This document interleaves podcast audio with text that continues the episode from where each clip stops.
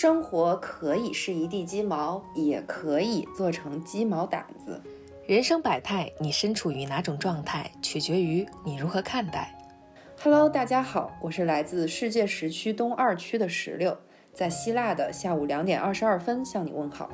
这里是东八区的十九点五十分，我是杰西，很高兴认识你。今天这期节目，我们将一起讨论目前最火的人格分类法 MBTI，以及我们对曾经的我们的成长经历中内向与外向的认知和转变的故事。我们真的就只能成为外向？或者内向的代言人吗？在我们成长的年代中，外向似乎永远被作为优点被推崇，而如今的人们似乎开始走向了内向与独处。这个过程中，我们是否都忽视了原本对自我人格的尊重，而将自己套入了社会的标准套子，在不断的雕刻着自己？但似乎这个过程中，慢慢的迷失了自我。就像两千五百年前在德尔菲神庙门前留给世人的那句“认识自己”，真的成为了最难的功课。那我们到底是谁？谁又可以成为舒服的我们？而我们是否可以开辟一条重新审视的思路，来设计我们的人生呢？与其我们轻易的把自己钻入套子，不如我们先去看看它是否是一个合适的套子。再决定。当然，我觉得如果把这个 MBTI 也好，N1RS 也好，当做一种朋友之间谈资和聊天的这种娱乐的游戏啊，得到一些喜悦，我觉得是没问题的。但是如果把它作为一个非常严谨的理论，其实我觉得这是对自己的一个定性的不负责任。既然我们要去探究和认识真正的自己，那么我们就要以一个更加理性。负责任的态度来对待自己，而不是嗯找到一个理论，找到一个原型，甚至是找到一个标准，就把自己全然的交付到这个里面，呃，让渡了自己所有的力量和能力，让这个系统、这个评判标准或者这个模型去轻易的评判我们自己，而我们还在拼命的为他评判我们的合理性去证明。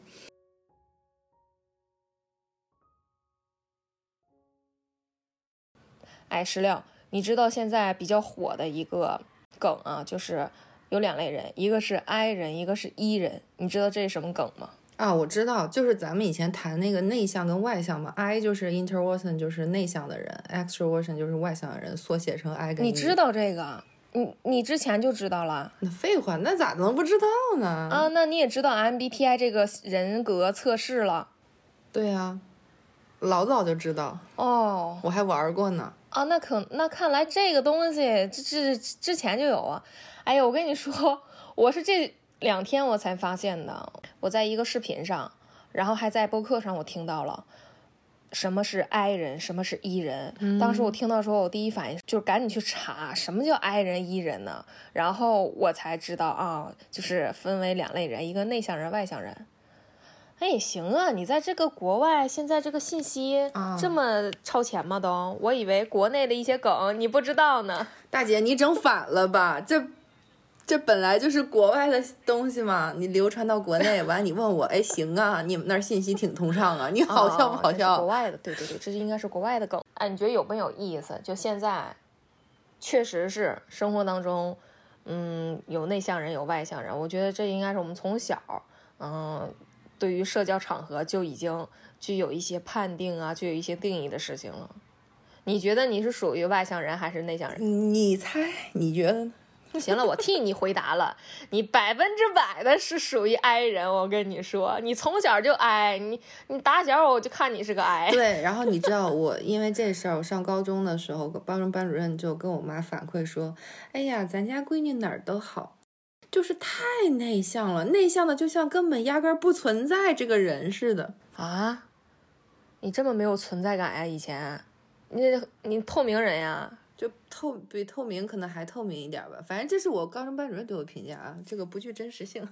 哎呀，也不是，其实确实就现在生活当中有好多吧，没有什么太出众啊，然后就是性格挺内向的，也不太爱说话，不爱社交，确实有好多。这类人群，嗯，但是你觉得我是外向人吗？你肯定是 E 呀，还用说吗？你要不是 E，我我跟你姓我。我跟你说实话，我这知道什么叫 I 人和 E 人的时候，我才知道这不是个性格测试吗？哎，你别说，我就测试了一把。你知道我测试的结果是什么吗？不知道？就后面三个字母啊，我就不说了，我也可能也没太记住，我没关注后面我测试的是啥。我就是第一个字母，它肯定就是 I 人或 E 人，它不是四个字母的总和吗？我测试的结果，我是 I 开头，我是一个内向的人，我现在变成一个内向的人了。不可能吧？开玩笑吧？那绝对不可能！你哪儿长得像个外 内向人？嘴都瓢了，气得我！哎，你别说，我跟你说真的，你这句话说的太对了。我哪儿长得像啊？就是我，我不管从穿衣服也好啊，还是长相啊，还是就是我的行为举止吧，我个人感觉我确实是个挺外向的。但是我在做这个测试的时候，嗯，他不是会提出很多问题吗？我竟然在，应该是至少三个问题上。我纠结了三十秒才给出答案，甚至要三十秒多一些，我都不知道我该怎么回答。你好久没看书了吧？看不懂文字了吧？不是不是，绝对不是他这个问题问的有毛病，而是我在回答这个问题，我在思考我到底是什么样的人的时候，我产生了纠结。嗯，我感觉，所以说就是这个结果。说实话，挺让我意外的。但是我在这个过程当中也也察觉到我自己的变化。嗯，我确实是外向，但是我感觉我现在而言啊，我越来越内向了。这么大的变化吗？但是我没感觉到啊。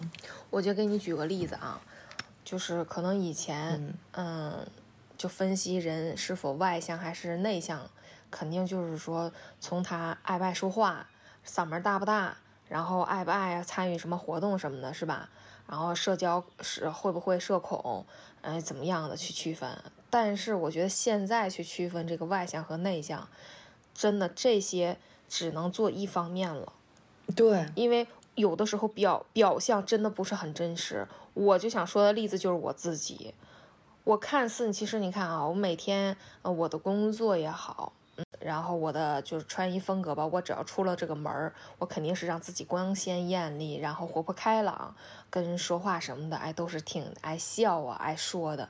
但是我一回来，我只要下班了，我就回家的路上，我去取车，那一刻开始，我感觉我就变身了，我就是个内向的人了，我就什么我都不想看，手机我都不想看了。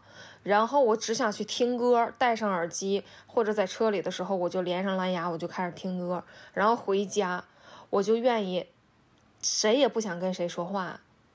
嗯，当然就是跟孩子啊，给他做完饭呀，或者是呃，看他学完习之后，我们俩其实我跟你说，就是各干各干各的事儿了。他玩他的，我玩我我玩我的。嗯，那我玩什么？我什么也其实也不玩，我就要么看看书，要么就画会画。然后有的时候，嗯，会追个剧啊什么的，但是我就是不想说话，我也不想出去，哎，就就是我跟以前我感觉我反差好大呀，就我自己就有这种感觉，所以说我觉得你要是评评论一个人你是否外向还是内向，好像不能用这些表面相或者去去分析了。你有没有察觉？现在你这样一描述，我觉得你确实是一个典型的内向人。当我说出这个结论的时候，我自己的嘴巴都是不愿意的。对不起啊，但是你知道，我忽然，我忽，我忽然想起来，就是你看你说的这个，我们从前就是可能是老一辈家人对我们的判定，就是内向，就是呃呃要。怎么不说话，然后不社交啊这些，然后说外向怎么的，就是整天出去呃疯啊，呃搞社交，就是我感觉这个这个判定标准好像确实就是太表面了。然后我就想起来，我之前看了一本书，可能是因为你当时生菲儿的时候，我就顺道研究了一下，就是那个 怎么养育内向的孩子和外向的孩子，然后。他就说，其实这个人的内向跟外向，不是说我们认为他性格活泼啊、开朗这些，而是说他是指内驱型还是呃区内型还是区外型。就是区内呢，就是你获取能量和休息的方式是趋于一个人独处，然后像你说的，呃，就想一个人待着，其实你也没干什么，就是这个是给你整体。呃补能补能，就像充电的一种方式。但是真正的外向人呢，他是通过呃跟别人交流，或者是跟别人沟通，甚至是一起出去 happy 去给他充能的。就在这一点上，我觉得我妈肯定就是外向人，你说是不？哎呦喂，我跟你说，就聊到这个话题，不用你提，我都想提一提，就是阿姨 绝对的。阿姨绝对是属于一人当中的 VIP 一。巅峰，对，那绝对就是巅峰一。我跟你说，就是真的，我特别佩服阿姨这一点，她可以自己的魅力啊，人格魅力彰显的真的是无微不至、淋漓尽处，呃，不是淋漓淋漓尽致，那那对，那叫一个洒脱潇洒。我哎，什么外界人的看法呀，无所谓。啊，我就是要红配绿，我就是要张扬，我我就是要一就主打一个鲜艳。我出门，我所有的穿着，我的造型，我的那什么，就是一个美。对他就是典型的艺人，就是他他需要通过跟别人，就是说跳舞啊、沟通啊、唠嗑啊、说话呀这样的方式去让他的，也就是说维系他身体的健康吧。但是我们不一样，我们就是需要安静休息，哪怕我一个人听歌，一个人。一个人干什么？看电视或者干什么？我干什么不重要，重要的是你是从哪一种方式来获取能量的，就是这个其实才是比较内在的判定艺人跟爱人、爱 人的标准。反正我一直是对内向和外向的这个理解的意义就在于，就是内向的人吧，一打眼儿，嗯。可能就能看得出来，比如说，哎，大家打招呼的时候，嗨，你好，哎，我叫什么什么。但是可能对于内向的人来说，就那就就连最基本的自我介绍，可能就显得就有一点点的，嗯，没底气呀，或者是不想去很彰显自己呀，啊，或者是哎呀，非常难为情的去介绍一下吧。如果要是依他自己，可能他连介绍都不想介绍了。然后要么就是在一个大的环境当中，也很好区分，就是你要看这个人坐着就很板儿了，呃，也不交头接耳啊，也不什么的，大概他也就是一个内向的了。我感觉就是从这个人的一些行为举止、谈吐，然后穿着，他可能想展现给对方的就是你别太关注我。啊，你要一关注我了，可能对他来说，他就会很慌，很慌张。然后，因为他不善跟人沟通嘛，不善交际。然后就是外向人，像我就是一个外向人的经历者吧。哎，你知道吧？就你刚刚说这一段，我必须要更正你一个概念，就是我们以前通常会认为内向人跟外向人中间的一个分割线就是社交状态。嗯，但事实上。不善于社交的人，他可能叫社交焦虑，这是一种心理疾病。社交焦虑其实跟内向人和外向人没有关系，就是内向人跟外向人他都有可能有社交焦虑，但是内向人他也可以有很好的社交，以他自己喜欢的方式。如果说，比如说你有社交焦虑，嗯，你可以通过一些方法。去改变你的社交焦虑的这个问题，但是仍然不影响你成为你还是一个内向人或者是外向人，就是这个我感觉是一个以前我们经常会混淆的一个标准，嗯。就比如说我我昨天看那个看哪本书，看那个叫什么认知驱动，好像是我们不是以前一直都是比较喜欢那种什么善于社交啊，跟人家就是什么都能聊得来呀，就那种自来熟的那种人。其实他只是善于社交，并不代表他是一个外向人。就比如说你知道那个甘地吗？就那名人，嗯。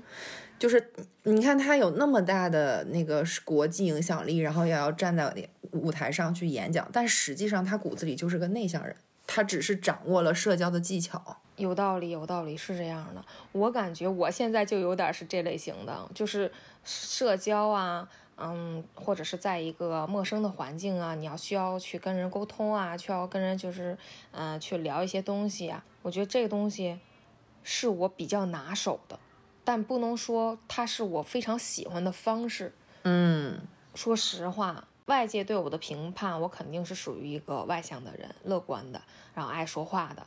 但是就是在我自己内心的感受来说啊，嗯，我其实也有排斥这样现象的时候。为啥？我也有反感这样现象的时候，因为你知道，就是当你具备这个能力了以后啊，你比如说你在下一次的场合当中。哎呀，你真的就是不太喜欢去说话了，去彰显自己啊，或者去去介绍自己的时候，但是你又不得不这样做了，因为你之前你就是会这套，你你到了下一个场合或者是其他场合的话，你要突然你变得你不会这一套，你会让别人产生观点、产生意见，就会觉得怎么着，你今天心情不好啊，对我有意见，就会对你有意见了，对。就是要么说呢，你要么你就底儿就打好，就是你要么你就不适合这一套，我就不喜欢，我也不会，可能大家吧就不会太挑你了。然后就是如果一个内向的朋友遇到一个外向的朋友了，外向朋友察觉到你这点的时候，可能他就会替你做了。哎，这个人是啊，我朋友，然后那个他是做什么做什么的，就有人去为你介绍了。但是你是一个外向的人，你你就永远指不了别人这一点。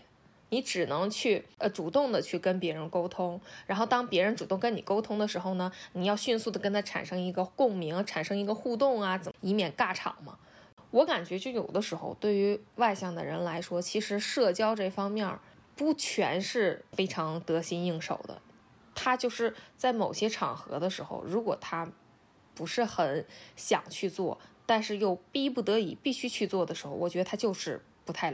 乐观的，他就是不开心的，他就不舒服，他就不舒服。对我就。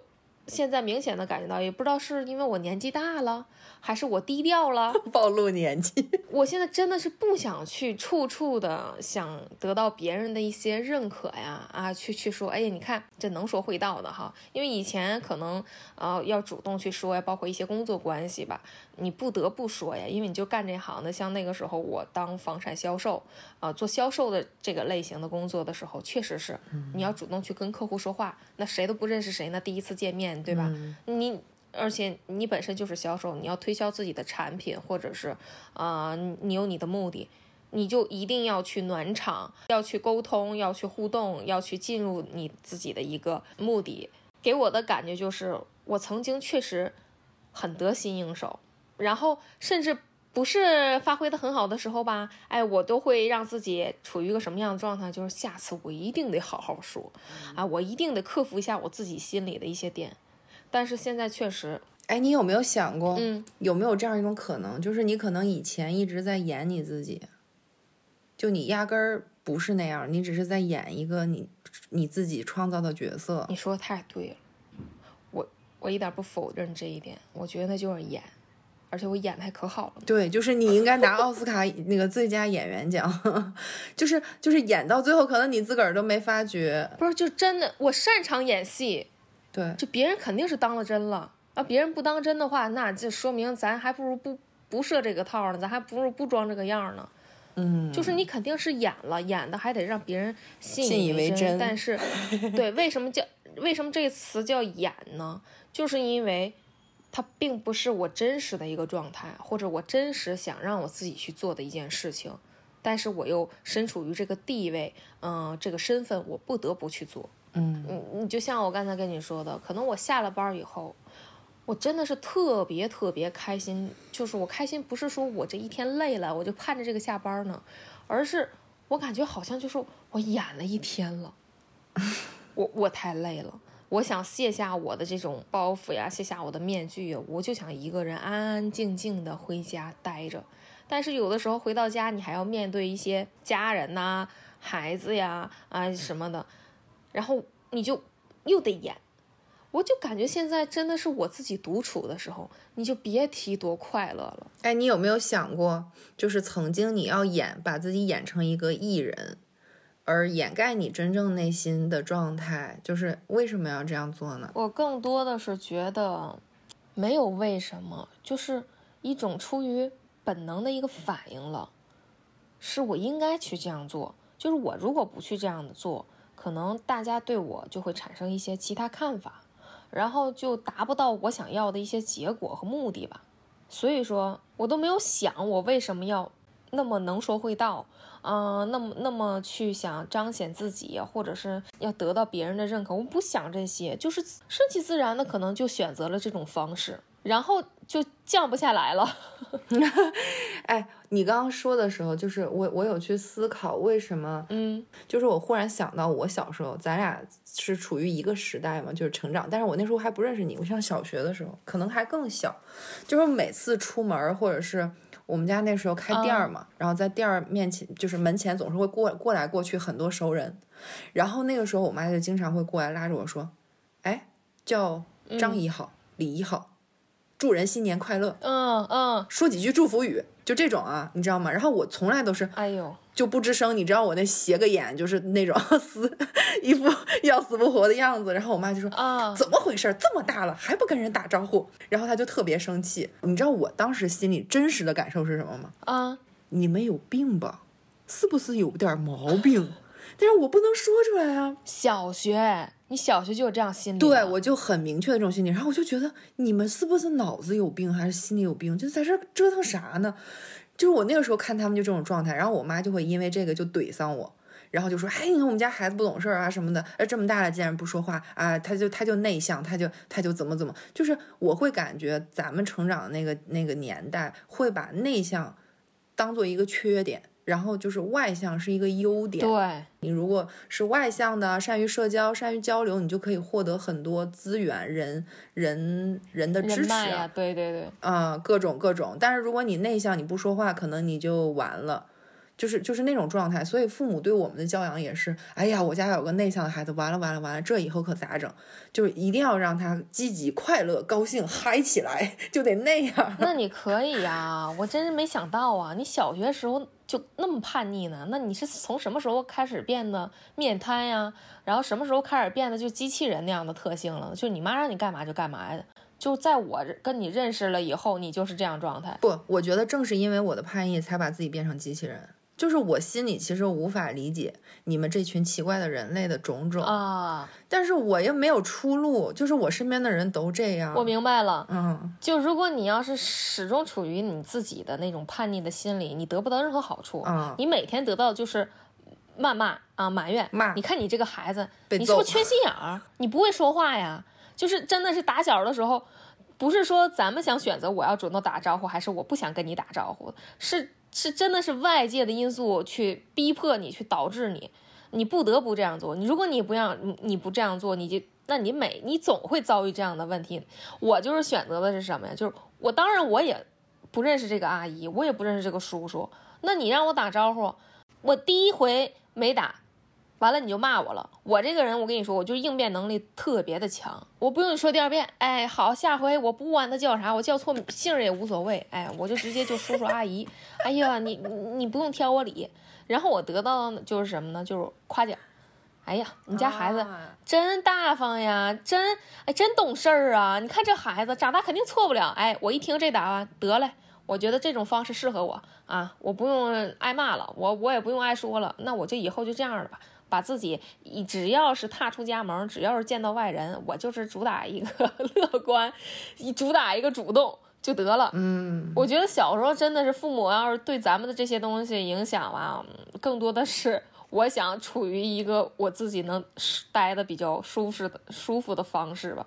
你你你你别你你别指挥我，你充分的演绎了一个一个一个理论，叫做风中效应。就是峰是那个峰值的峰，终是终点的终。啊就是比如说你第一回不是没打招呼挨呲儿了吗？然后第二回你去打招呼，哎，然后对方立刻给你一个高昂的情绪，哎呀，这孩子多棒啊！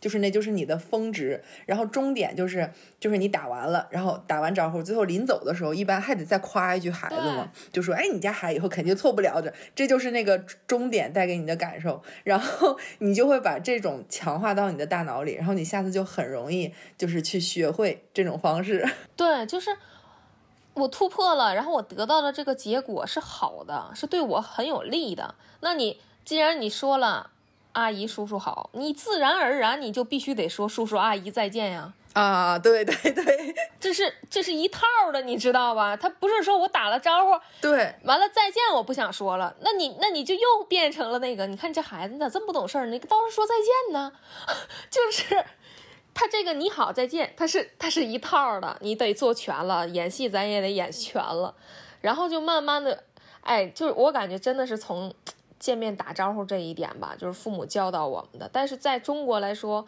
嗯、我们传统文化当中，其实这个是非常好的一点，就是你这叫也也叫这个尊重嘛，对吧？你要打招呼，然后见到长辈之后，你要去问好啊，怎么样的？因为现在中国还是比较愿意往这方面去弘扬的，对吧？但是，嗯，你做的多了吧，就会对我感觉，对我以后的人生，对待我其他所处环境，也会去去产生这些影响。我上学了，我跟同学之间那素未谋面、素不相识的，是吧？那我我跟大家都在一个班里，一个班里好几十个人，然后你你总得去认识吧？你不可能说你一直不知道他家大家叫什么，然后不去跟大家互动。然后那个时候我就感觉是家里头给我的这种思想观，呃，见人要打招呼，然后接下来的话，可能你会得到的就是好的方面。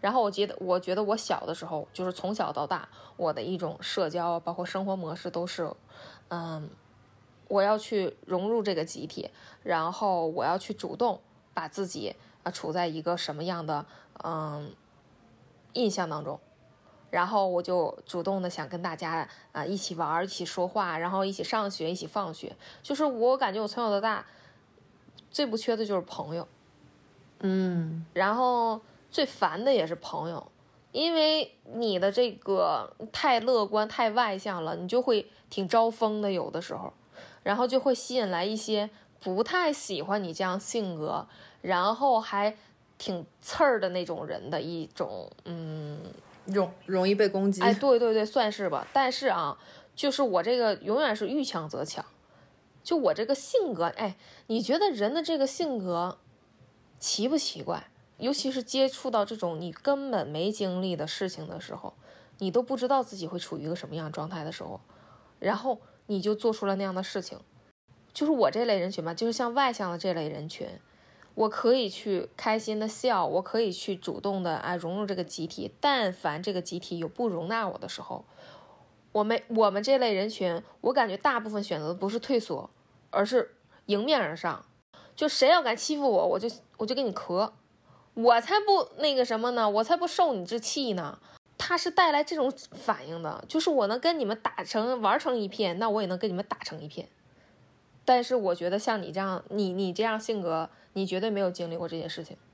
你看你刚刚说的这个，就不是跟你小时候说你妈让你打招呼这事儿是一样的吗？嗯，就是第一回没打招呼，他们肯定说，哎呀，这孩子怎么怎么地，还那种那种面部表情啊，那种语言。然后下次你就。你立刻就开始非常，啊热情的跟人打招呼，嗯，对吧？就你跟他打成一打打成一片了嘛。但是你看我就是一如既往的就这德行，就是我小时候我妈第一回让我跟你打招呼，我就不打，我就觉得，嗯，你们都有病。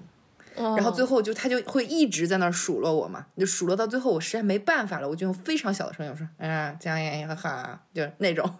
然后走的时候他说说再见呢，啊啊啊，有病吧？然后我就。嗯，然后就稍微挥一挥手那种，就像你说的，我觉得见人打招呼这个事儿是很好的美德，但是有时候就是我们过度这种过度的驱使，反而就是造成了我们那种性格的差异。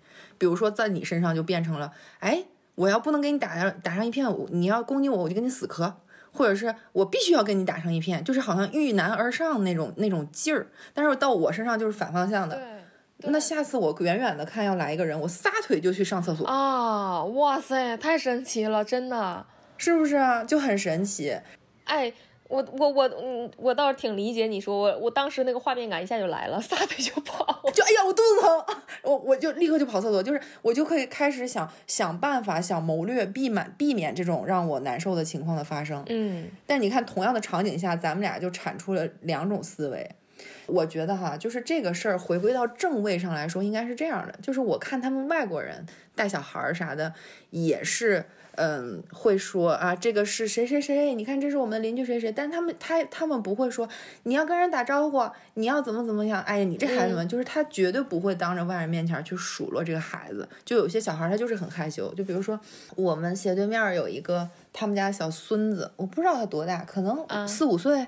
就他每次见到面就抱着他爷爷或者是他家人的大腿，就把脑袋猫进去那种，就很害羞啊。然后探出个响头这样看着你，这样是吧？啊，对，就那样看。然后我就观察他们家大人的反应，就他们大家大人就从来都不会再去关注他，嗯，就反倒就是，比如说我很喜欢这个邻居，然后他就会很沉浸的跟邻居聊天啊，然后跟他互动啊，然后这个小孩就扒出个眼睛，就这样瞄，就看，就观察他们。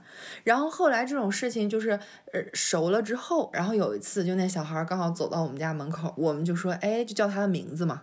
然后他就说：“啊，你好。”嗯，就是他就很自然的去模仿了他妈妈或者是他家里人跟我们的这种关系，而不是一种强迫式的。我觉得可能他需要通过一个过程去判断，哎，这个人跟我们家里人是什么关系啊？他们到底是什么样的状态？就是，然后自然而然他会去模仿他父母的行为。我感觉应该是这样比较好。确实啊，就是你刚才说这种情形，我就想到了咱在咱们国内。包括现在我孩子也是在四五岁左右这个年龄阶段嘛，我们就更倾向于去在嗯和朋友见面呀，然后和那个呃家人见面的时候去先介绍一下我的孩子，哎，这是我闺女儿啊，叫什么叫什么，那个快去啊叫叫叫叫阿姨或者叫大大叫叫大娘，我们在打招呼的过程当中，可能就是先介绍一下我身边带的这个人。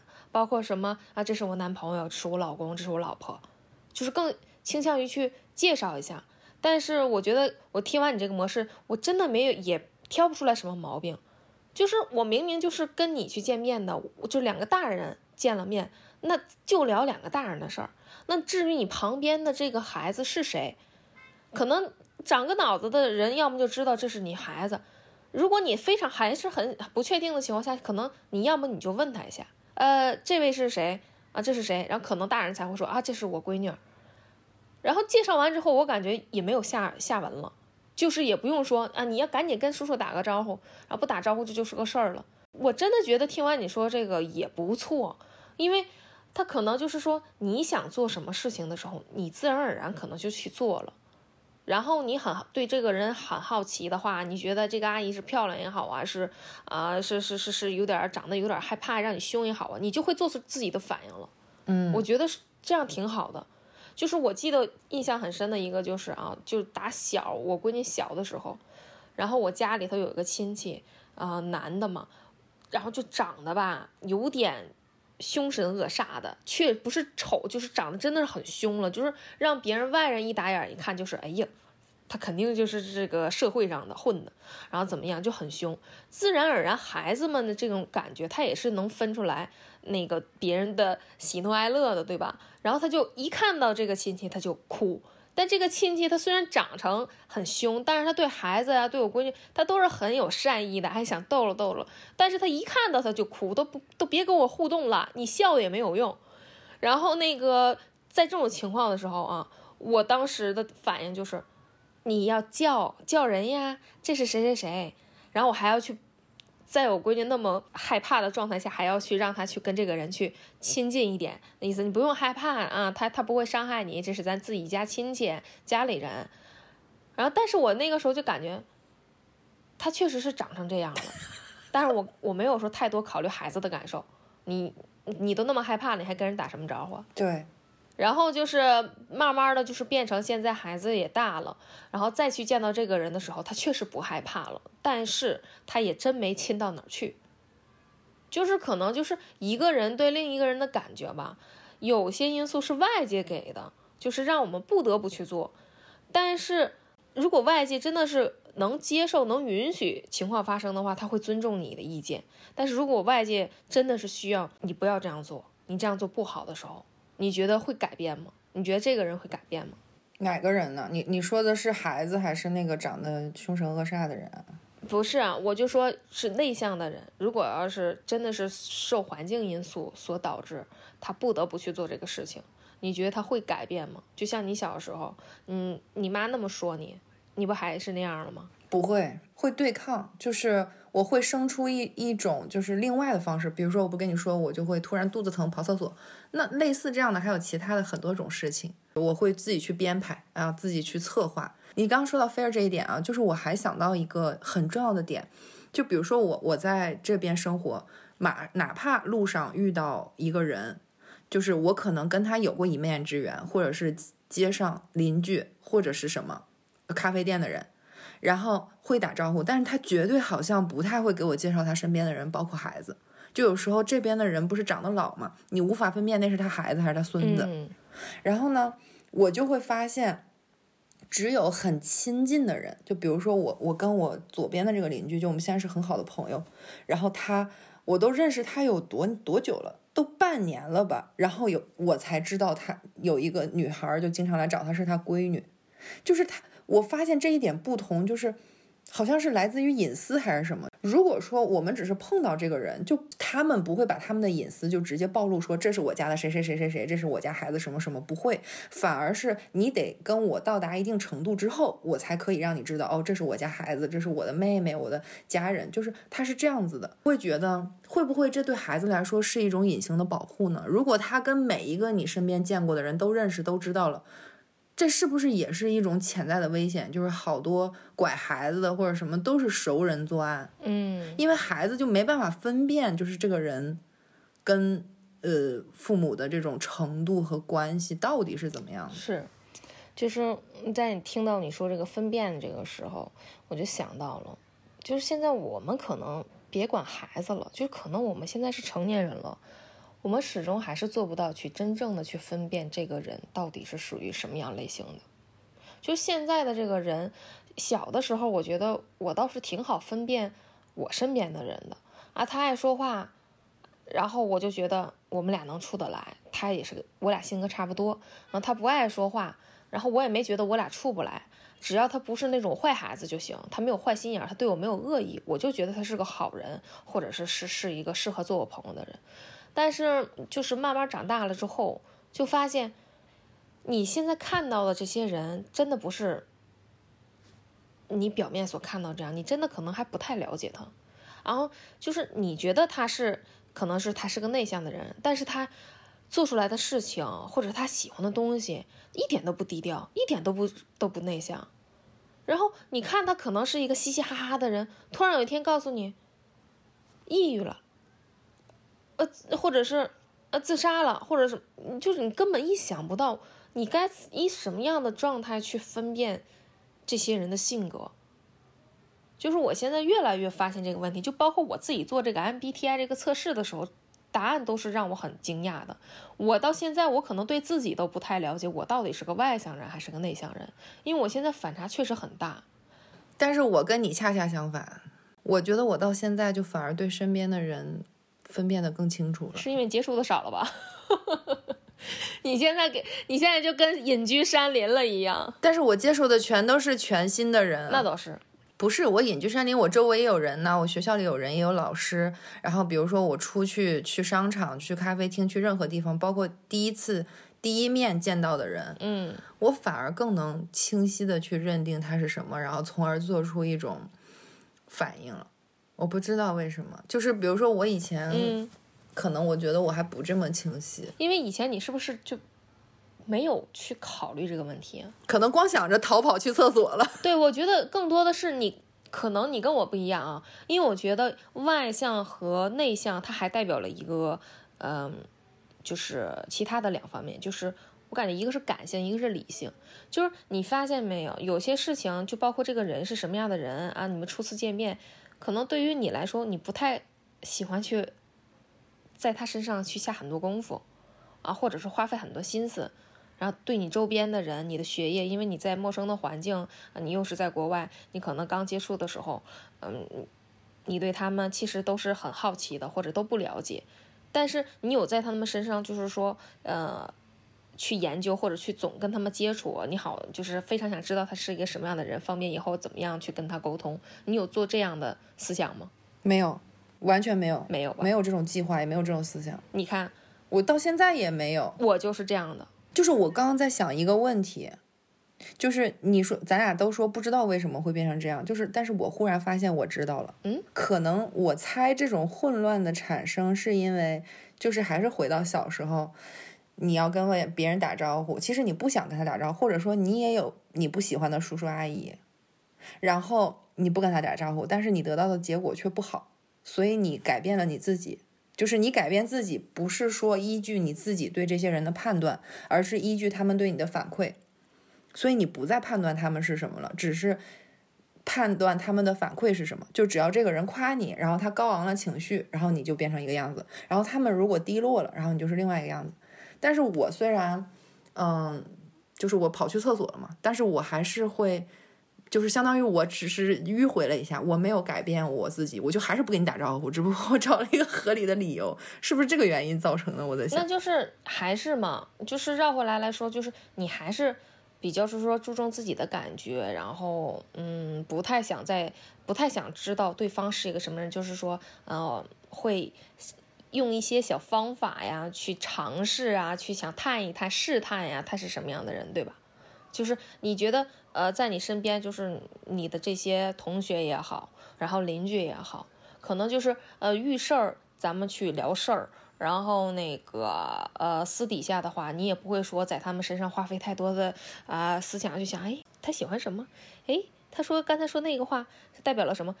你就是很少会有这种情感，对吗？没有，不是很少，不是很少，就是压根儿没有，就没有。嗯，哎，真的，咱俩真的很不一样。就是你你你活得很理性的那种感觉，就是，然后我就很感性。我不仅是对这种人文，我可能对其他很多事情我都比较好上心。就是我虽然跟你看我经历的工作，我换过的圈层也是比较多，然后我每一次可能融入到这个新的这个群体当中呢，啊，我都要重新的去认识一下大家，然后也让大家认识我嘛。但我就会去想，我在认识这些所有人当中，我就会去猜第一眼啊，我看的这个人的感觉是什么样，然后我就会去呃往深入去想，他可能是什么样性格的人。啊，然后那个日常接触的时候呢，我就可能会呃更多的跟他产生一些小互动，去证实我的想法啊。你看他跟我想的一样，他就是没什么心眼儿啊，有点心大。哎，他就是，然后那个可能就是，哎，他就是有点内向哈，嗯，城府很深，不像表面上看这样。然后可能就是，哎，你看他不实在啊，跟我想的没错。我就会先给这个人一些猜测和判断，我会在每个人身上下心思。去花心思，哎，就是可能我理解为这个真的就是我们对待不同的人事物的一些嗯理性思维和感性思维。对对对，我觉得真的内向人和外向人确实，嗯，大部分来说啊也是占据这两点的，就是你内向，可能你你活得更理性一些。你你不太想跟外界做出做太多的相处，或者是发生太多的互动吧，因为这样可能会给自己惹来一些麻烦啊。你拿手的行，可能遇到你不拿手的、不在行的，然后你也不知道该怎么面那个去面对，那何必让自己处于这样一个境界？那好吧，还不如我就不接触了，或者我我就哎呀考虑自己就好。但是对于外向的人来说，就我们比较感性，对万物都很愿意去花心思。啊，我种盆花，我每天我跟他都说说话啊，我都浇水的时候说，哎呀，宝贝儿啊，今天长得真好啊，哎，我就是对待一个动物也是，走到大马路上路过小狗，我都会跟他聊两两句，你就更别提跟人之间的接触了，那肯定也是会花花心思的吧，然后会很敏感，呃，对对方的一个眼神啊，一个一个话呀，然后我都会去想他什么意思，就是就很感性，你知道吗？就是因为我想。你因为我的这种情感丰富吧，也比较感性，所以我更愿意去探索，我更愿意去跟着我的感觉走，然后就产生了一些外向的一些嗯表象。我比较爱说话，我比较爱跟你去聊天，我比较好奇，所以我就把自己陷入了这种人群当中去笃定自己的一些想法是否正确。我觉得这个也，你觉得是不是真的是？外向人和内向人的也是很不同的一点。不，你说出这个点很好，但是我压根儿没对上，这怎么跟外向跟内向有区别了？就是，不，我因为因为这个东西，我觉得它是导致我们外向和内向的，就是从我们自自身的一个。但问题，你现在不也是个内向人吗？我现在，我这不是质疑的就是这点吗？就是我我不知道这个测试为什么我到现在变成了一个内向的人。嗯。但是你要说不知道吧，我还得绕一下。我好像又知道，因为我可能是外向了太久了，就是哎呀，可能就是五七八门的事情吧，也都经历过了。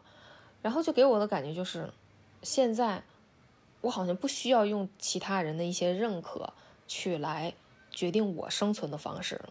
就是我以前可能就是就像我刚才咱们俩聊到的，就是从小，然后妈妈爸爸告诉我们见人要打招呼，无论你是否想打，无论这个场合你是否应应付得来，然后你你你跟人聊天是否合适，但是你都必须得去说话。然后因为我要不这样做，我就会得得到一些谩骂或者惩罚，但是可能我这样做了以后，我就会很舒服，然后导致于我以后。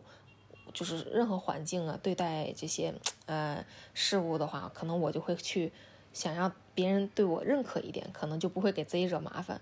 但是现在我就越来越觉得，内向的人有什么不好啊？就做个内向的人又怎么了？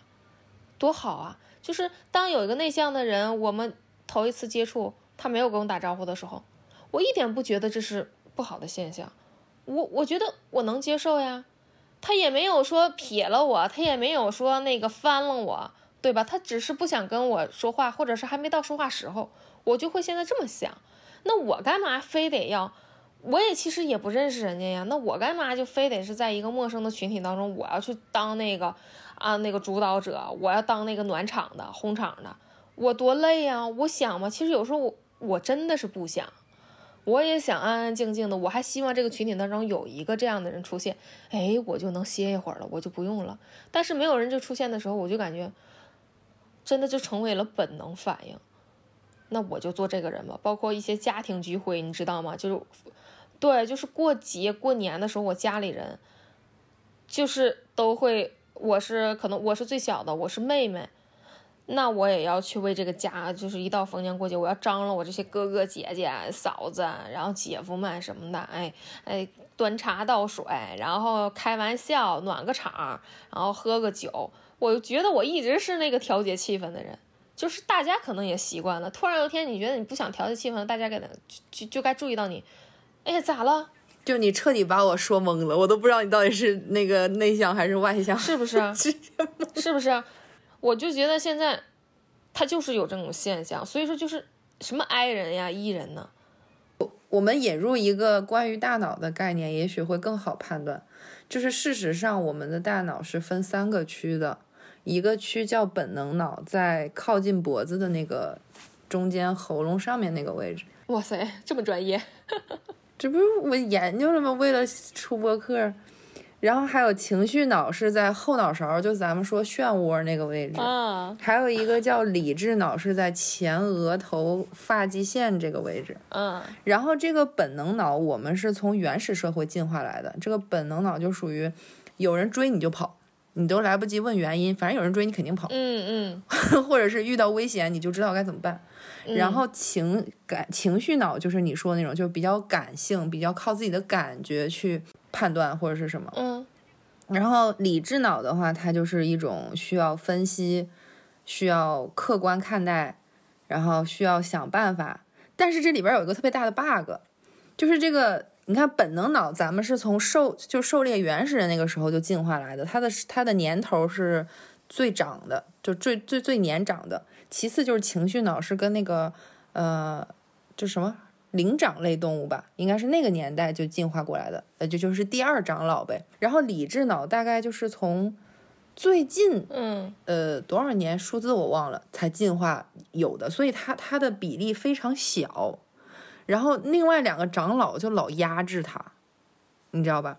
所以很多时候就是他们仨之间的这种关系，就是就是比如说大长老、二长老。呃，这有有一种就是倚老卖老，然后这个理智脑它就很难起作用。更重要的是，这理智脑吧，它开机慢，后反劲儿，它后反劲儿它慢，就是它的运作速度，如果我没记错，应该是四十次每秒，然后另外两个都是一百次还是一千次每秒。所以就是我们感性脑已经开始，然后结束，做完决定了，理智脑还没开机。哦，对，有没有可能是一个内向人，但是你比较擅长用情绪脑？或者是本能脑去运作，因为你说你判断别人那个模式好像是挺共情的。就是如果你要说我是个内向人还是外向人来说，就是我觉得现在大部分的人吧，以前可能在我们那个年轻的时候或者小时候是很好区分，但是大部分人就像刚才你通过这种专业的啊一些数据去分析，来，然后再挪到我们现实生活当中做一个判断的话，我觉得都变得很复杂了些。因为理智脑没启动。我觉得更多的是我们经历事情之后的一些反应、一些感触，然后再加上自己的，就像我刚才跟你说过的一些理性思维和感性思维，去导致的。然后我现在性格上的一些不确定，你就像遇到很多事情啊，我们更倾向于去直接发泄，啊，或者是就像你刚才说后反劲儿，他都有这样情况。但是敢于直接发泄情绪的时候，我感觉我还是占于大多数的。就是面对所有事情，是开心的，是生气的，我更倾向于去发泄出来，然后就是表达啊，表达出来。但是对于事情产生的一些后果，我会去琢磨的时候啊，去研究的时候，我才反应过来，哎，可能这个事情我太过于冲动了，然后不太理智了。哎，那你是从什么判定你冲动了或者不理智呢？你是依据什么判定？就是依据可能我就是 I 人了呗，因为 I 人我感觉就是对于 I 人来说，他是比较在意自己内心的一些想法呀、感受啊，更注重自我的一个一个了解吧。然后你像 E 人的话，可能就是他更在意的就是我情绪上的表达，然后我更直接一些去表达自己，啊，就包括社交方面。然后还还是就是其他各种方面吧，他更善于去表达一些自己的一些情绪情感。就像你刚才说，你你什么时候才能激发出来你的一些理性？我感觉就是我内心的一个就是独醒的一个时候吧，我去我才会去反。嗯，那你还是个 I 人，你还是一个内向的。就说呀，就现在好像真的不是说你是外向人还是内向人了，就是内向人他可能也有一的那一面。我就不相信内向一个内向的人，他不去没去过酒吧，没去过 KTV，或者是，嗯，你你你在社交圈你就真的从来没说过话吗？没有去试着想去融入一个集体吗？对对，他他其实叫轻内和轻外，就是你更偏向哪一部分，但是每个人偏向的比例不一样。比如说我可能就比你的比例更偏向 I 人。但你可能比我偏的小一点而已。对呀，就是以，所以我说嘛，就是大部分情绪的话，我可能是更善于表达的。只不过现在我越来越觉得我不太擅长表达了，而且就是不是不擅长，是更不想把自己去逼到这个份儿上去做事情了。哎，一讨论什么 I 人和内 E 人的方向的话，哎，我还希望自己现在变成一个内向的人。因为我可能是我过惯了，或者是也是过够了这个伊人的生活了。嗯，哎，我刚刚听你说，我怎么觉得其实有没有一种可能是你压根儿就是个 I 人，但是你这个 I 人在社会的运转模式是依靠别人的反应。来决定你的下一步行为语言的，太对了。然后可能你你扮演了三十年之后你累了，因为你想一个人你自己得发射一个行为语言，完你还得看别人的眼色吧，就相当于对，你还得观察他的情绪，再加上咱中文比较意会吧，就不是很直接，你还得去分析他语言背后真正的含义。我这说着我都觉得特别累，所以你就被这套模式所困，然后。你现在就是好像说，我也不想表达了，因为我一表达，我就得去看别人的。对呀，然后，然后表达完了之后，我还会私底下还会反思自己，我哪句话说的不到位，或者是我是不是太冲动了啊？对，我就会觉得这个很内耗，哎，哎，我干嘛要把自己推入这个死循环当中？我干嘛给把把自己推入一个坑当中呢？我这不是给自己挖坑呢吗？那如果我可能我不去接触这个事情，我不去做这个事情，我从一开始我就保持的是沉默状态，我是不是后续就没有这么多麻烦事儿了？就是我现在越发觉得，哎，但是我觉得你这是一种逃避，哎，不是，不是逃避，我更你不觉得我现在这是一种新发现吗？我发现一个新大陆，哎，我我好像是重获了一种新的活法，而这种活法，我并不觉得这叫。嗯，逃避这叫自私，或者是怎么？我反而觉得这叫享受。嗯，就是我在做这个测试的时候，我今天想聊这个话题，我也是这样想的。就是可能我们现在过惯了自己的一个原有的生活模式，然后当你某一天处于一个其他模式的时候，我们就会质疑自己是不是做错了啊？是不是哪块做的不对？我怎么会变成现在这个境况？然后就去反思自己。但是很少会花时间去来思考一个问题，会不会这个方式挺好的？我们就是因为太习惯用于这些年常用的一贯的一个做法，然后去想变一条路走，或者是想换一个，哎，突然就是说，比如说你给我的吧。啊，你是一个内向的人，然后你用你内向人的一个思想，或者你带我走到了一个你们内向人当中的一个环境、思想环境，还是一个就是生活外外向咱们的一个环境，我就会发现，哇，你你这样的模式好舒服呀，让我，我觉得我也想试试，然后我就去尝试了，我发现我也做得来，我也挺好的，我这种模式也不错，比我那个还省心省事儿多了。所以我就觉得，哎，那我就想，我我是想换一种模式。所以我现在来说，为什么说，嗯，我上了一天班，我面对了，我我演了一天的戏，为什么我回到家里的时候，我我会越发的去享受？是因为真的是觉得，可能我的那个常有的一贯的模式，真的把我自己耗的不轻啊。真的很累，哎，那你会不会有一种状态，就是现在，比如说有很多事情，然后你就想快点快点把这些事情都弄完了，然后我好有一个自己的时间可以独处，可以享受，就是这种自己的那种状态里面，太有了。然后我把所有的事情快点弄完了，我就可以多一点这个时间。如果我弄得慢了，我就可能就要睡觉了。对呀，对呀，我就是当然啊，你说的这个事情仅限于是我要去做的。如果我发自内心很想去做这件事情的话，我可能就不会着急。啊，那是那是。我反而会希望时间慢一点，慢一点，慢一点，让我再享受一会儿吧。但是就是按常态来说，如果我们按生计呀、生活来说的话，我会啊，你要去扮演你更多的身份嘛。然后也不是去扮演吧，就是我们要去做更多的身份。你因为你参与了这些身份，也就是说你所摄入到了这些环境当中，你才能了解自己处于一个什么样的状态。如果你没有真正的去体会过这些环境当中所给你带来的感受，可能你就没办法去发掘自己到底是喜还是怒哀乐。就是我觉得人生当中吧，你每一种身份。然后你所参与的每一个环境、每一个阶段，它都会给咱们带来不同的感受，因为我们接触了，我们才知道自己更想要的是什么，然后就能更加准确的去让自己处于一个很舒适的状态。我觉得这个无论是你是外向人还是内向人，这都是对他来说取起到一个决定性作用的一个原因。你认同吗？你知道你说这段让我想起啥了吗？就是我发现，其实我们自己到底是内向人还是外向人，也是需要一个探索的过程的。对，你记得就是我上大学那段时间，我们俩很少联系，然后我特别忙嘛，然后我就回想起，其实我上大学之后。我一直以为我应该是像我妈那样的性格，然后去搞外联呐，然后搞社团呀，搞社交啊。就我也确实一直都在尝试这方面的事情，然后跟学校里面的各种上上下下、里里外外关系都搞得特别好。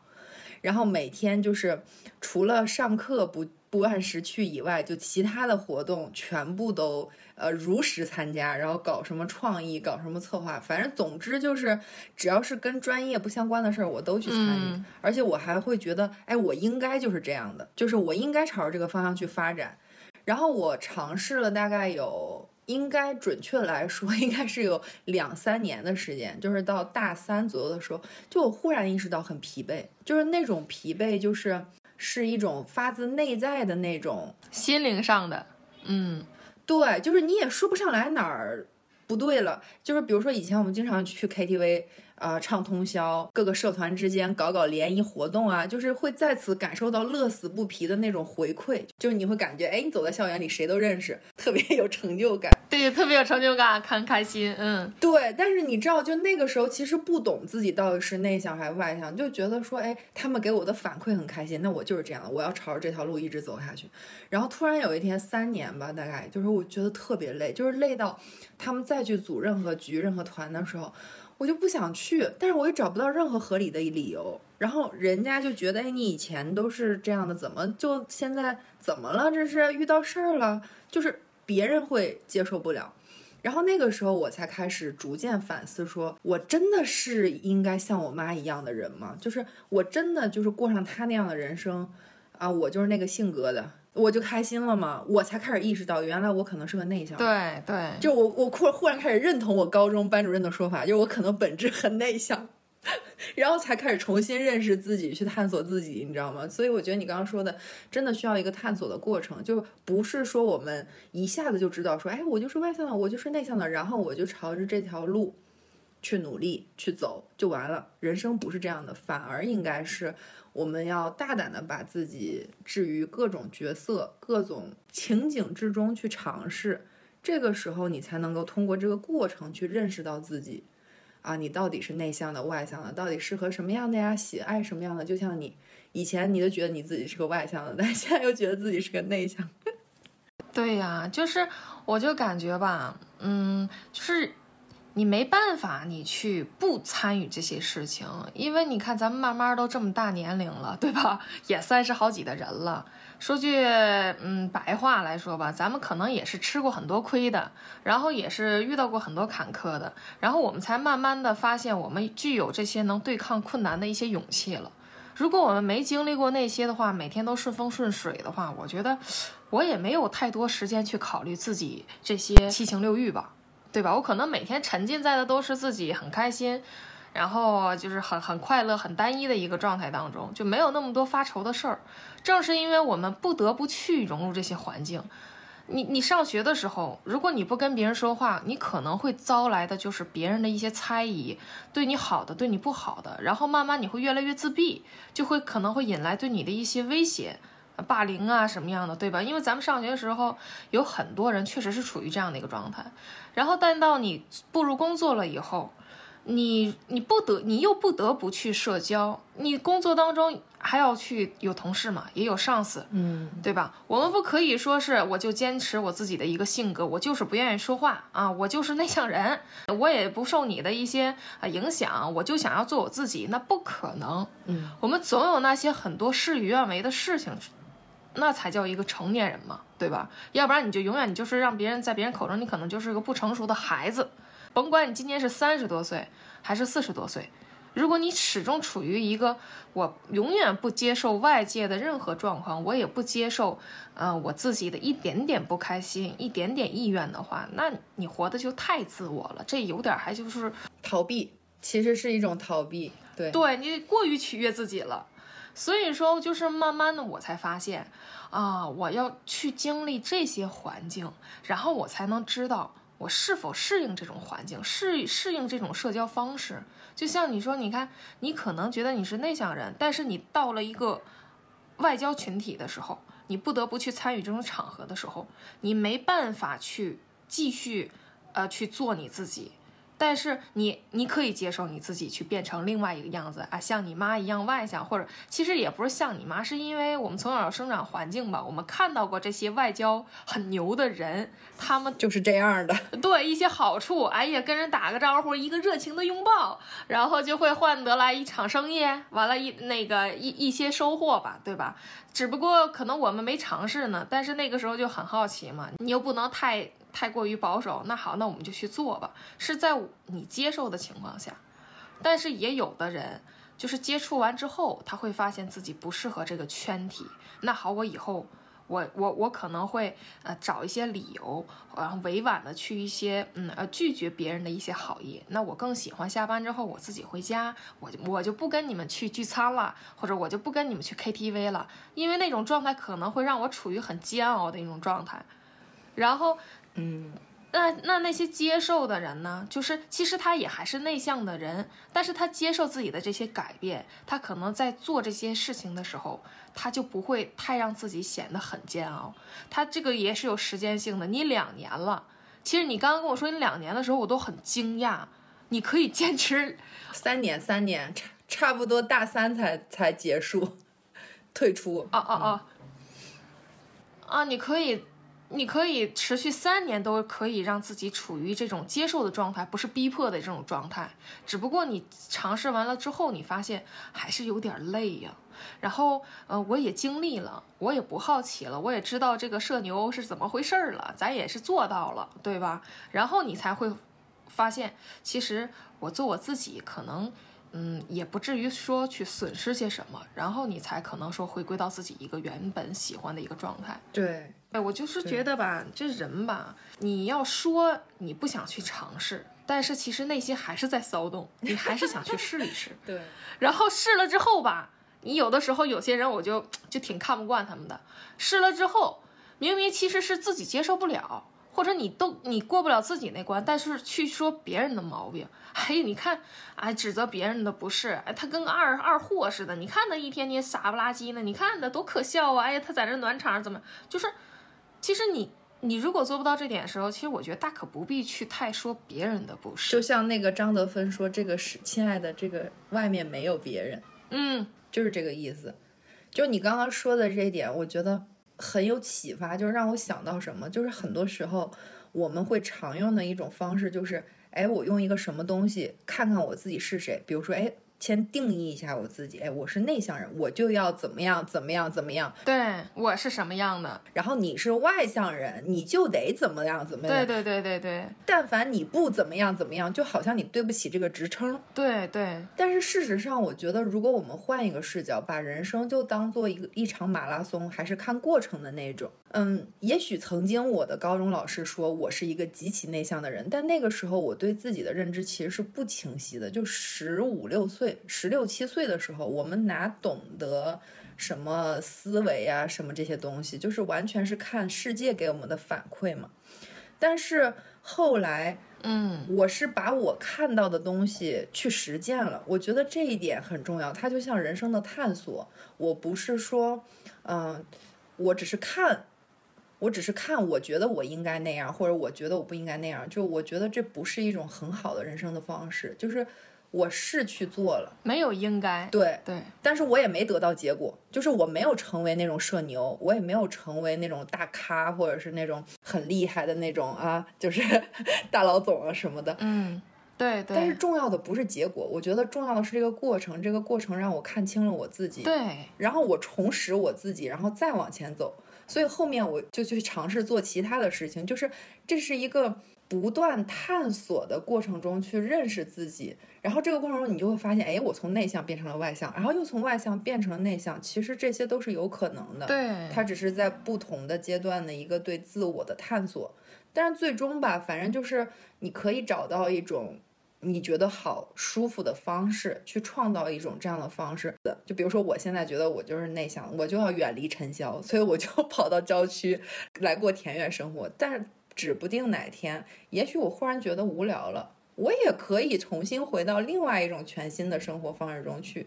最重要的是敢于去探索、去尝试，我觉得这很重要。对，不要轻易的用一个东西。就限定自己，说我就是这样的，我就一辈子得这样，到死都是这样。我觉得这很可怕。对，这很可怕。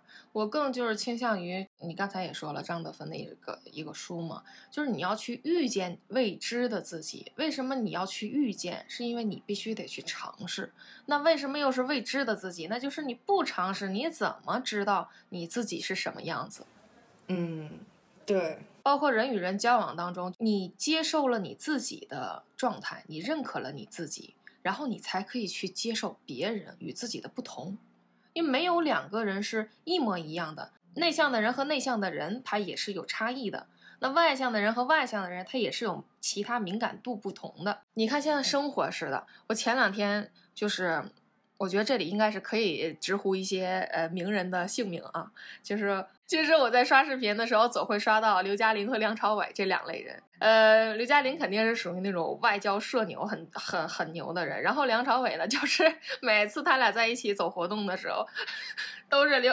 梁朝伟出来，那胳膊都不会动那种，就跟小木偶似的。然后刘嘉玲哎推着他，他只有在刘嘉玲在的时候，他才会处于一种非常自然的状态。哎，然后接受一些媒体呀、闪闪光灯啊、一些拍摄什么、一些象征性意义的一些微笑什么。我感觉就是，如果刘嘉玲不在的时候，就很多啊网友都会剪说那些视频嘛，他就会显得很拘谨。我不会了，哎。我该往左走，往右走。我是先抬左脚右脚，他连这个他可能都就不太不太在行。但是他人家的个人的一些修养啊、修为啊，包括获得一些成就啊，这个我感觉是跟呃，因为他身份嘛，他是个演员，他可以去观察别人的一些状态，他才可以去演出来别人生活的世界。这种是明星类的吧？啊，好像跟咱老百姓不太一样，但是其实就生活在我们的生活当中。就是我跟南哥之间，我们俩也是两个性格。我更现在倾向于什么呀？我从来不想定义自己是某种人了。曾经我我会一味的去，嗯，总是会哎挑剔南哥哪点啊，就是在社交这方面，因为他不爱说话。然后其实在我看来，其实他就是不会说话。与其你不会说话，还不如不去说话。因为有的时候吧，对方就会察觉到你的这些不擅长。有的人可能会觉得接受你，但有的人会会他会去嘲笑你。然后以前我就总是想说，这一个打招呼，这一个吃个饭有什么不行的？你怎么就不愿意去呢？或者你跟人喝酒的时候，你你别光碰杯行吗？你你说两句有用的话呀。然后回来他就会觉觉得压力很大。哎呀，我还不如不去呢。这一去吧，让你挑这么多礼。然后家人聚会也是跟我这七大姑八大姨呀，我在他家就属于那种，哎呀，长辈们特别愿意跟我聊天那种。他在我家呢，都属于他都记不清我这些长辈是谁，因为我家里人也比较多，他还有点脸盲。然后我就会以前就是总会，对我我家里亲戚多，他都叫不出来是是这是谁呀？有的时候就会遭来一些埋怨呀。你看看都这么多年了，你俩都都过日子，这还没认清咱娘家人呢。然后我就会说，是呗，就是以前吧，我 更多的是去指责他，嗯，现在我不了，我现在是接受，然后我会去他去替他解释，我说他不擅长这个，他就那样，我说他就是特别实在的一个人。然后你看他，他有他不擅长的地方，但他也有他擅长的地方。哎，对对啊，你们喝酒为什么愿意找他呀？因为他不乱呀，他不爱乱说话呀，他就是闷闷吃的，能跟你喝到一起去啊，聊一聊，你们能产生共同话题的时候，他可能语言就丰富了。然后现在也是，我跟我家里人，我跟我朋友之间就是，我发现那些跟我性格不同的人，我不再以我的视角去评论他们的是与非了。我更多的是，哦，他这样也挺好的。哎，要不哪天我也这样吧？哎，他喜欢这件事情，嗯，那我也尝试一下，我看看我适不适合。只有你去真正接受了自己和他人的不同，然后你再去接受他人不同的时候，我觉得这个生活的关系，无论是哪种关系啊，它才可以更融洽一些。不是我，你觉不觉得这样你更开心了？就是你会收获到很多喜悦。对。更有乐趣了。最重要的点是因为我开心了。以前我总是埋怨他的时候，你说我能开心到哪儿去？我肯定是因为不乐意了，我生气了，或者我我心情不爽了，我才去说他。那我不可能说，我微笑着，哎呀，嘻嘻哈哈的说，哎呀，南哥呀，你怎么这么不会说话呀？你看你这个话，我有病啊，对吧？那我连自己正常表达都不会。对，还有一点，我给你补充一下，就是。如果我们可以接受我们身边所有的不同的存在，那么他们的存在就相当于给我们的生活提供了所有的可尝试性道路或者是灵感来源。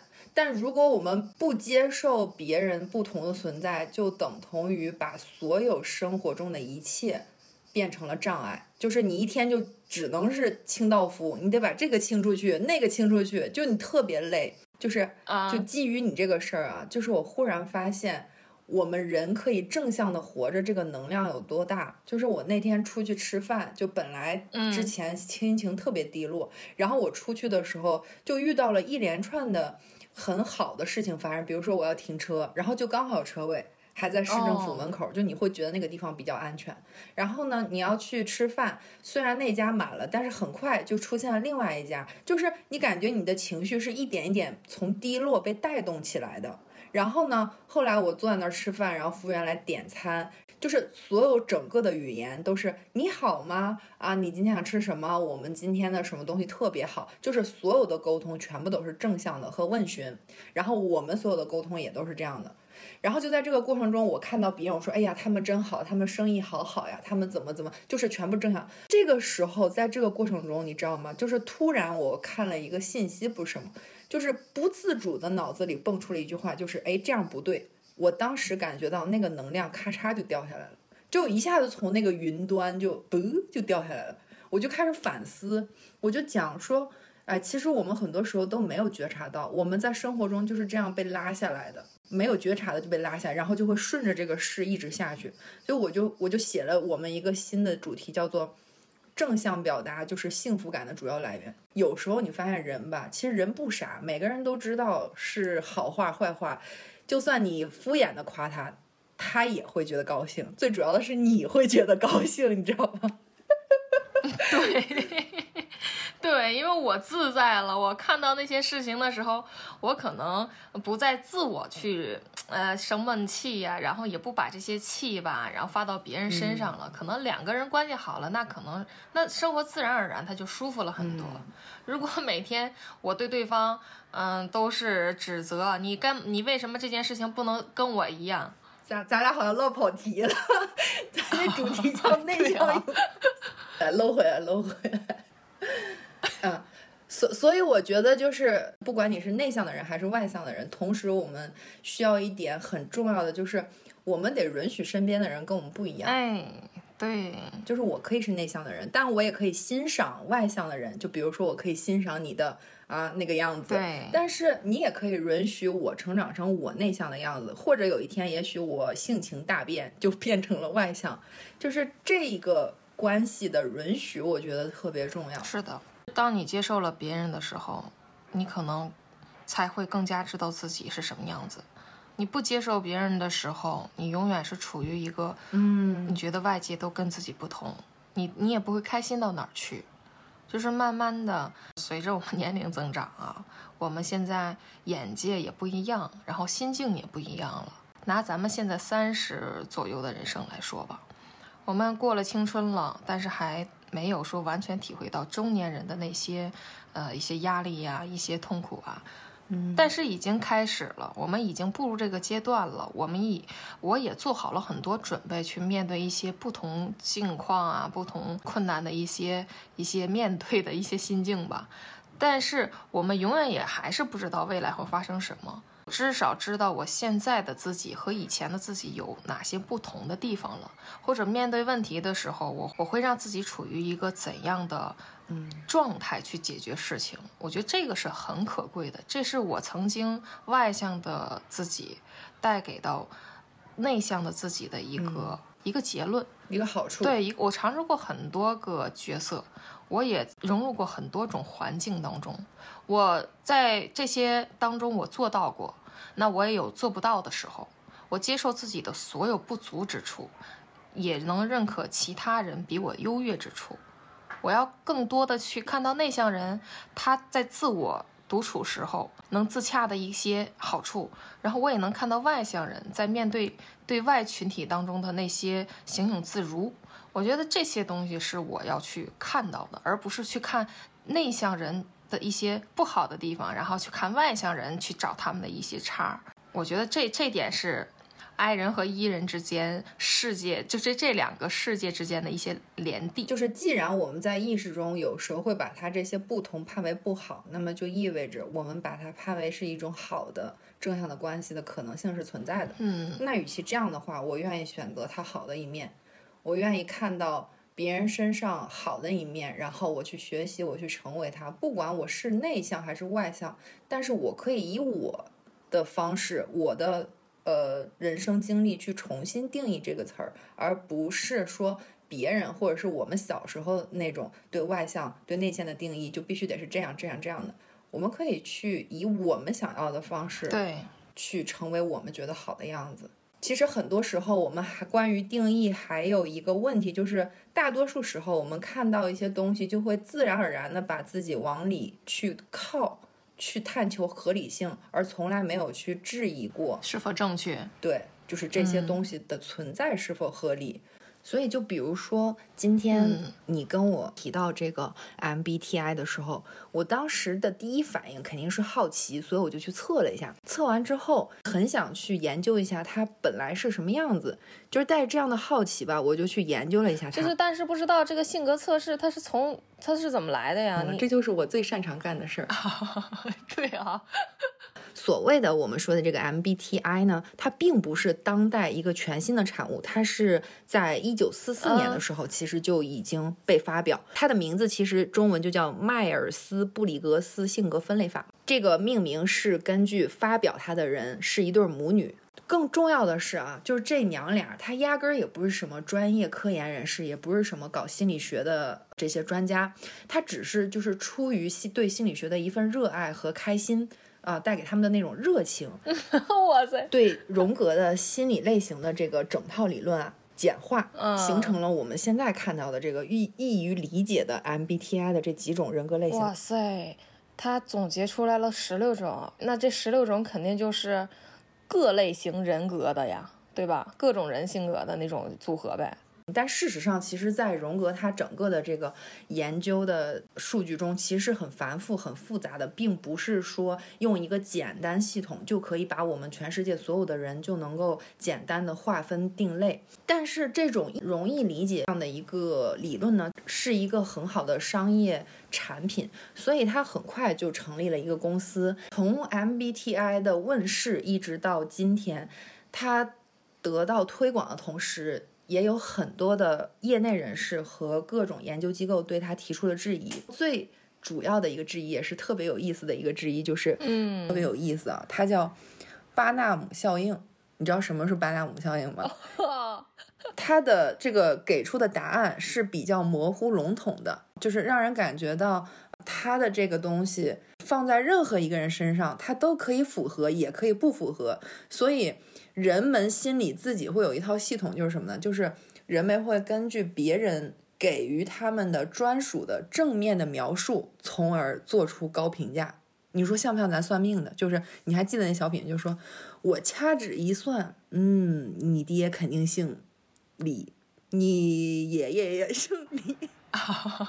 对啊，也特别有意思啊。是现在网网站上流传的很多做。MBTI 的这个网站叫十六 Personalities，它其实呢，事实上它是英国的一家机构根据 MB 开发出的一个理论模型，而且它的这个向度分析与 MBTI 其实完全不一致的。而这一套新的理论模型呢，又被命名为叫 NERS，所以这就很荒谬，就相当于我们一直认为非常火的这套理论呢。我们去用了它检测自己的这个网站呢，用的是 NERS 的分析系统。我们认为它是 MBTI 的分析模型，最终得出了一个结论，将我们自己套入了 MBTI 的这个套子。而 MBTI 又是源于啊荣格他的那个复杂系统、复杂研究中的一个简化版本。所以通过这个事情，我想说的是，当我们看到一个东西的时候，无论它好与坏。与其我们轻易的把自己钻入套子，不如我们先去看看它是否是一个合适的套子，再决定。当然，我觉得如果把这个 MBTI 也好，NERS 也好，当做一种朋友之间谈资和聊天的这种娱乐的游戏去参考一下啊，得到一些喜悦，我觉得是没问题的。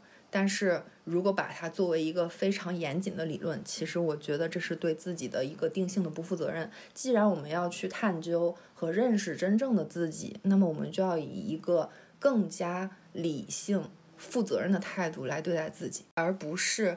嗯，找到一个理论，找到一个原型，甚至是找到一个标准，就把自己全然的交付到这个里面，呃，让渡了自己所有的力量和能力，让这个系统、这个评判标准或者这个模型去轻易的评判我们自己，而我们还在拼命的为他评判我们的合理性去证明。通过今天我们聊到 I 人、E 人、内向人和外向人，我觉得无论换多少个名字，我们自己终究是我们自己，而我们自己才是那个最了解自己的人。只是看我们愿不愿意去认真的把自己当做一个珍贵的研究对象，去观察它，去分析它，允许它有多面向的尝试和探索，并给予它正向的反馈，从而最终。去为自己创造一个我喜爱的人生，我喜爱的生活和我喜爱的样子。是的，我是杰西，我是石榴，我们下周见。